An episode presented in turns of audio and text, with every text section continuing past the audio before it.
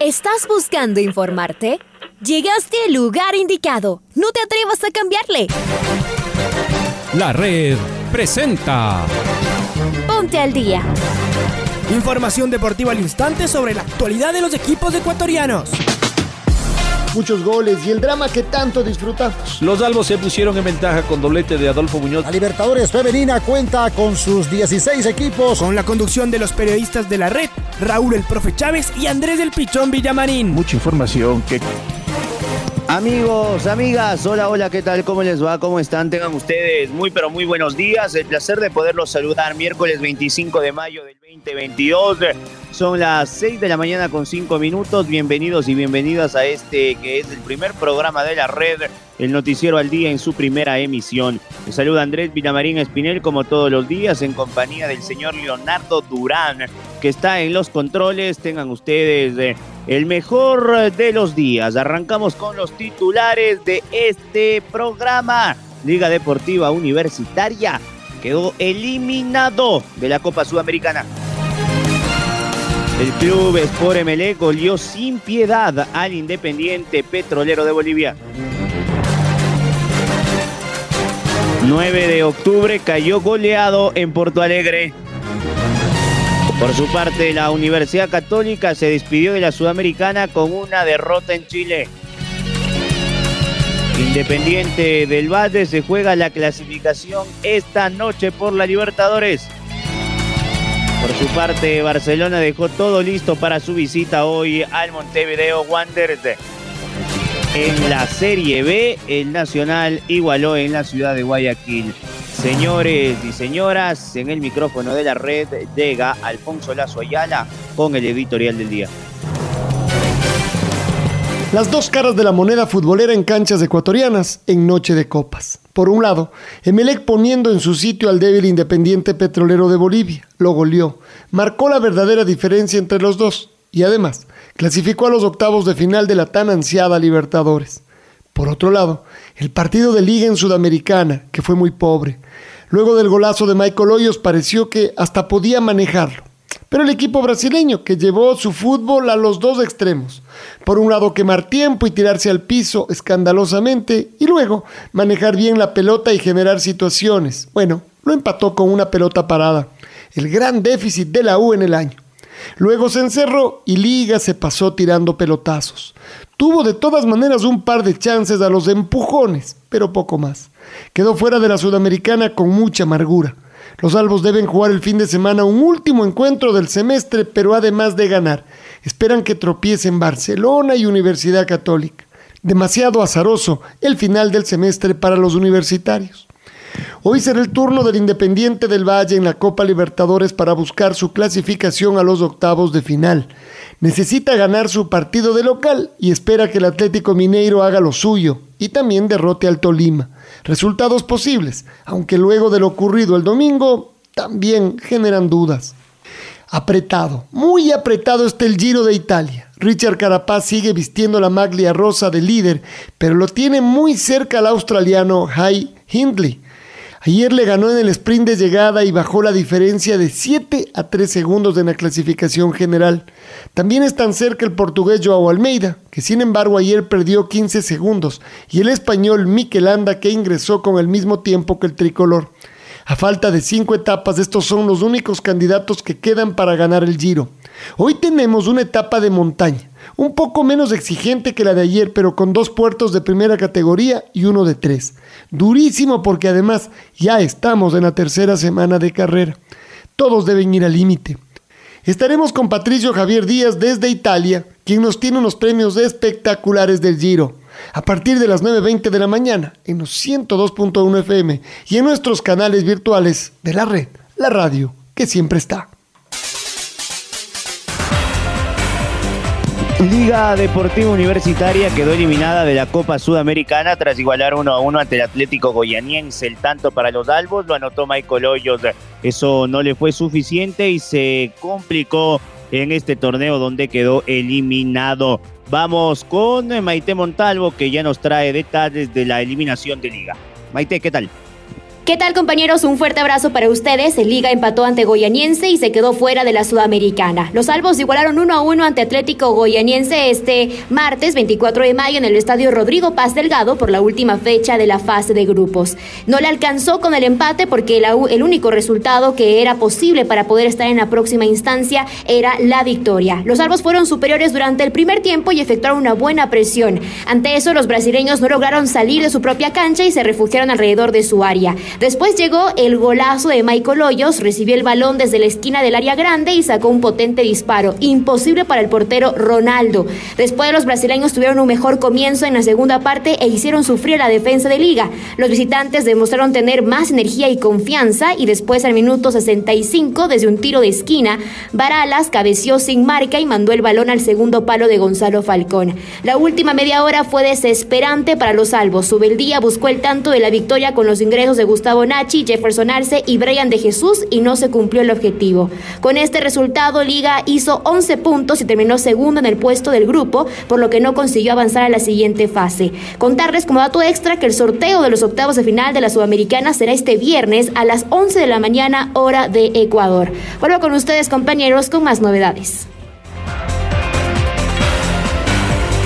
Y seguimos en Casa Blanca, Maite, correcto. Fuerte abrazo para ti, buen día.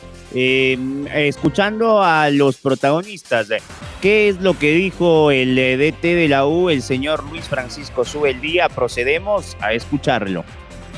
Yo creo que el equipo hizo un primer tiempo muy bueno en todos los aspectos. Eh, lo fuimos a buscar siempre. Al finalizar el primer tiempo por ahí se dividió un poquito más el balón, pero el primer tiempo creo que Liga fue superior claramente, en todo sentido. Eh, las sensaciones eran muy buenas y había que sostenerlo, sobre todo al principio del segundo tiempo, porque entendíamos que, era la parte que, que, el rival iba a tratar de, de conquistar, ¿no? digamos, esos primeros 15, 20 minutos. Eh, creo que ahí no estuvimos bien, obviamente, nos quitaron la pelota. Y cuando nos quitan la pelota, por ahí hay acciones puntuales que hay que, estar fuertes, como por ejemplo la pelota parada, y no la estuvimos. Y bueno, en un, torneo internacional, cuando ya se va a definir quién clasifica y quién no, me parece que los detalles son importantísimos nadie esperaba tener unos 15, 20 minutos eh, de pérdida de balón, de por ahí que, dominen ellos, teniendo en cuenta el, gran primer tiempo que hicimos. Y ahí me parece que estuvo gran parte de, la clasificación. Después nosotros fuimos a buscarlo, tuvimos tres o cuatro situaciones claras. Y bueno, como otras veces puede entrar, hoy no entró y, y lamentablemente nos deja eliminados a ver, Liga siempre que hay una etapa busca ganarla. Estar ahí arriba hasta la última fecha y, en lo posible ganarla. Es lo que queremos todos. Por eso nos aferramos también a, a que se pueda dar. muchachos vienen haciendo un esfuerzo importante desde que comenzó el año. y como dijo él, obviamente hoy estamos tristes porque queríamos pasar se hizo un esfuerzo impresionante. Eh, vamos a hacer lo posible para, para ganar el partido del, domingo y bueno, que después los resultados se den, ¿no? que no es fácil. Y la segunda etapa, encararla para ganarla, como, como hace siempre Liga. O sea, en ese sentido, las cosas siempre están claras. Y ahora vamos a escuchar al zaguero central de Liga, Said Romero, y sus impresiones tras quedar eliminados con su equipo de la Sudamericana. La verdad que en el primer tiempo fuimos superiores a ellos. Y bueno, segundo tiempo ya por momentos tuvieron el balón ellos y bueno, nos dominaron y bueno, la verdad que muy triste por, por no clasificarlo. Pero, pero bueno, hay que, hay que ser realista, abrir los ojos y, fijarnos en qué estamos fallando. Y bueno, la pelota parada es uno, es una de esas cosas, así que bueno, eh, nada, la verdad que hay que levantar cabeza, mirar para adelante y esos detalles que, bueno, te hacen no clasificar o te, sacan de afuera de la copa, la verdad que hay que corregirlo porque, bueno, no, no es nada imposible, así que, bueno, la verdad que tranquilo porque, bueno, lo fuimos a buscar hasta el último minuto y, bueno, no, no entró, así que, bueno, es, todo lo que tengo que decir. Eh, bueno, como decía el profe, no, nosotros hacíamos nuestro juego y bueno, ellos el de ellos. No nos sentíamos perjudicados, eh, tuvimos la, pelota la gran mayoría de tiempo, lo fuimos a buscar hasta lo último, así que bueno, pero no, no, no nos sentimos perjudicados para nada. Y bueno, como le decía a tu colega, la verdad que en esas cosas hay que mejorar y bueno, hay que ser realista y la verdad que sí, nos están haciendo, convirtiendo goles de pelota parada y eso la verdad que bueno, me, molesta mucho, así que bueno, la única manera es poniéndole el pecho a la situación y trabajando. Eh, estamos con toda la fe en la Liga Pro y vamos a pelear hasta lo último y todavía queda la segunda etapa, eso es claro. Así que bueno, la verdad que estamos muy tristes, no, no te puedo negar eso, pero bueno, hay que levantarse, tenemos otro partido el fin de semana y hay que, hay que ganar y salir de la mejor manera para, para poder seguir peleando arriba.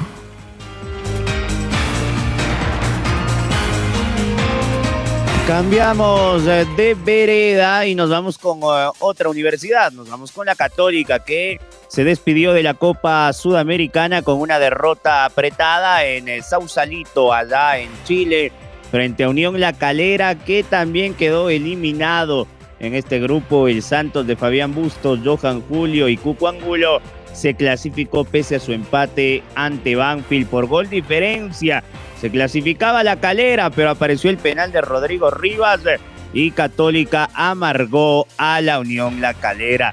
Y está nuestro amigo Marco Fuentes, compañero, ¿cómo le va? Bienvenido. ¿Qué tal Andrés? Amigos amigas de la red, qué gusto saludar con ustedes a esta hora con información de la Copa Sudamericana, ya que Universidad Católica concluyó su participación en el torneo continental con eh, un eh, traspié, 3 a 2 cayó frente a Unión La Calera en partido que se jugó en Sausalito y que definía la clasificación de este grupo, recordando que en Copa Sudamericana únicamente el ganador de cada llave accede a la siguiente instancia. Los goles en este compromiso llegaron de la siguiente manera. Apenas iniciado el eh, compromiso, Matías eh, Cavalleri abrió el eh, marcador poniendo el 1 a 0 a favor de La Calera. Y después Sebastián Sáenz al minuto 28 marcó el 2 eh, a 0. Antes del eh, final de la primera mitad, Emiliano Clavijo descontó y con esto el eh, Santos se estaba clasificando. El panorama cambió para este compromiso ya que Matías Vidangosi al minuto 72 marcó el transitorio 3 a 1, resultado que por diferencia de goles le daba la clasificación al elenco chileno sumado al empate de Santos frente a Banfield en Vila Belmiro. Sin embargo, el compromiso terminó de decidirse sobre el minuto 88 cuando el colombiano Rodrigo Rivas canjeó por gol un tiro penal sancionado después de una falta de Weinberg en contra de Andrew Draper. Con este resultado, la clasificación en la llave de Católica quedó de la siguiente manera. Santos fue primero con 11 unidades más 2 de gol diferencia. Unión La Calera fue segundo con eh, los mismos puntos y el mismo gol diferencia. Sin embargo, tuvo una peor... Eh, anotación de goles a favor. Católica cerró en el tercer lugar con cinco unidades y menos uno y Banfield fue último de la llave con cinco puntos y menos tres eh, de gol diferencia. Concluida su participación Coopera, Católica ahora retornará al país para enfrentar la última fecha de la Liga Pro en donde llega con chances todavía para conseguir el cupo a la gran final y certificar su clasificación a la fase de grupos de Copa Libertadores en el 2023. Esto es lo que les podemos informar a esta hora. Amigos y que tengan una excelente jornada. Les invitamos a que nos sigan acompañando a través eh, de la red. Un abrazo grande para todos. Otro abrazo, querido Marco. Muy bien, y ayer el Club Sport Emelec le pegó una paliza al Independiente Petrolero. Le ganó 7 a 0, sí, como lo está escuchando, 7 a 0. En ese mismo grupo, Palmeiras derrotó tres goles por uno al Táchira. Y con este resultado, el club Sport Emelec se metió en los octavos de final de la Copa Libertadores. No tuvo piedad el equipo de Rescalvo y con Sebastián Rodríguez y Alejandro Cabeza encendido, el elenco millonario lo pasó como una planadora al débil equipo de Sucre Bolivia por siete goles de diferencia. Mientras tanto, a quien también lo pasaron por arriba fue al 9 de octubre en su despedida a nivel eh, de la Copa Sudamericana. Cayó goleado 5 a 1 el equipo de Pechón frente al Internacional de Porto Alegre en el estadio Beira Río del sur eh, de Brasil. 5-1 eh, entonces perdió 9 de octubre. Por su parte, hoy tenemos dos partidos eh, en Libertadores y en Sudamericana. En Copa Libertadores estará jugando a las 19 horas el conjunto del Independiente del Valle frente al América Mineiro. Independiente debe ganar y esperar que el Atlético Mineiro le gane al Deportes Tolima.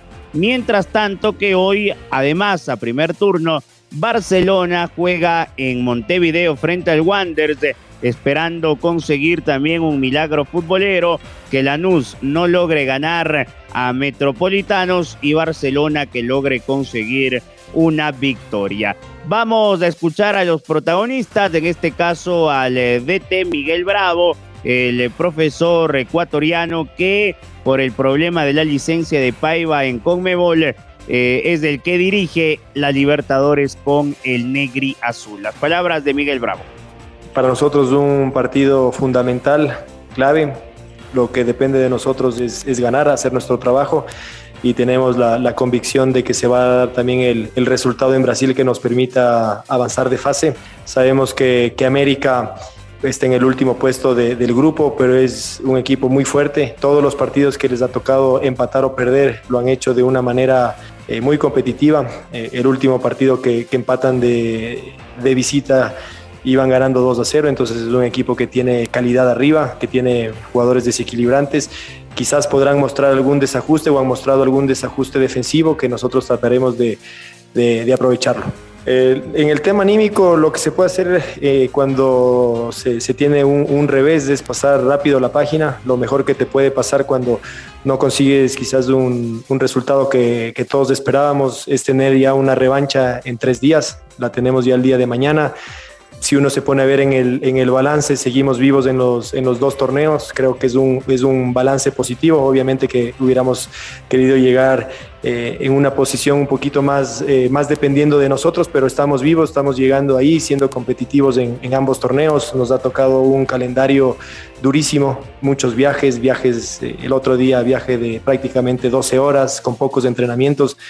Entonces es para destacar eh, la competencia en, ambos certámenes, en el tema anímico. Es, eso, tratar ya de, pasar la página. Es un torneo diferente el que vamos a jugar y que tenemos para mí muchas posibilidades de, de pasar a octavos. Ahí las palabras de Miguel Bravo. Vamos ahora a cambiar de tema, dejamos los torneos con Mebol y nos metemos en la Serie B del fútbol ecuatoriano. Nacional eh, rescató un punto en su visita al estadio Alberto Spencer Herrera de la ciudad de Guayaquil ante los Búhos. Carlos Edwin Salas estuvo informando la noche de ayer aquel compromiso, así que por ello lo contactamos para que nos dé detalles el empate de los puros criollos. Chaca, ¿cómo te va?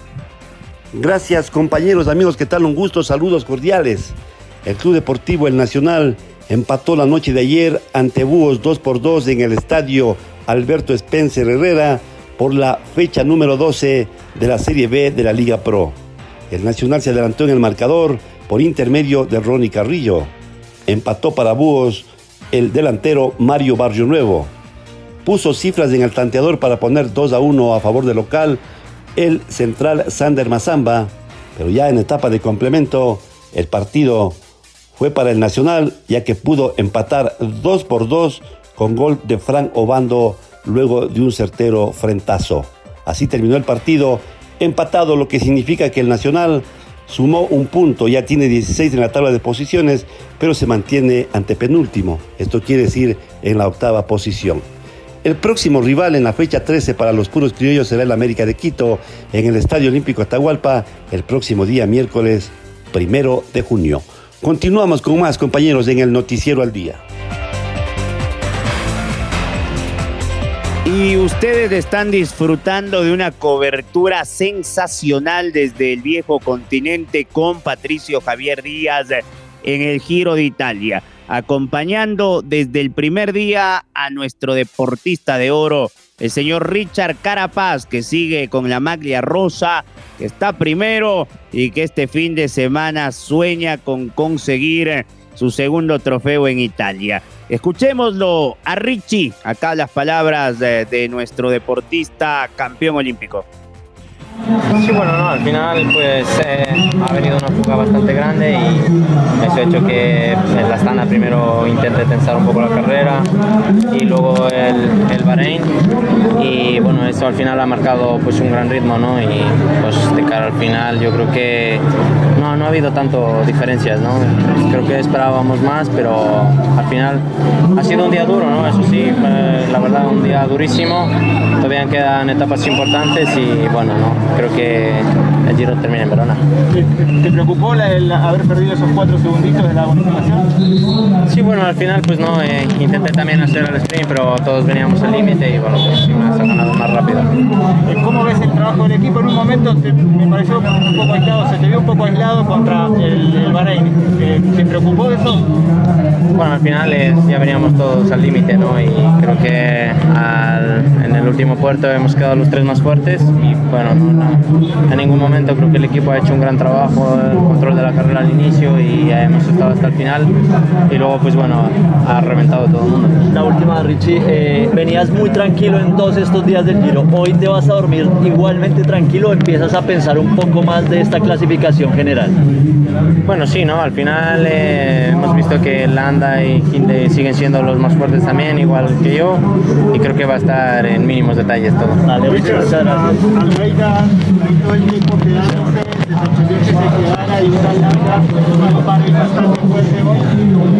Sí, bueno, yo creo que ha hecho un gran trabajo el Bahrein ¿no? y ha marcado diferencia de cara al final y, y bueno, no creo que ha perdido segundos importantes de, de cara a la general. ¿Cómo están esas piernas, Richard, y ánimo? Bien, la verdad que eh, seguimos manteniendo la malla, yo creo que eso es importante y sobre todo pues creo que ahora todavía nos quedan un, unas cuatro etapas que van a ser muy muy decisivas. Ahora ya estás al día junto a nosotros. La red presentó Ponte al día. Informativo completo sobre la actualidad del fútbol que más nos gusta, en donde estés y a la hora que tú quieras. Quédate conectado con nosotros en las redes de la red. Síguenos como arroba la red Ecuador y no te pierdas los detalles del deporte minuto a minuto. Escúchanos en vivo en TuneIn y en los 102.1 FM en Quito. ¡Te esperamos!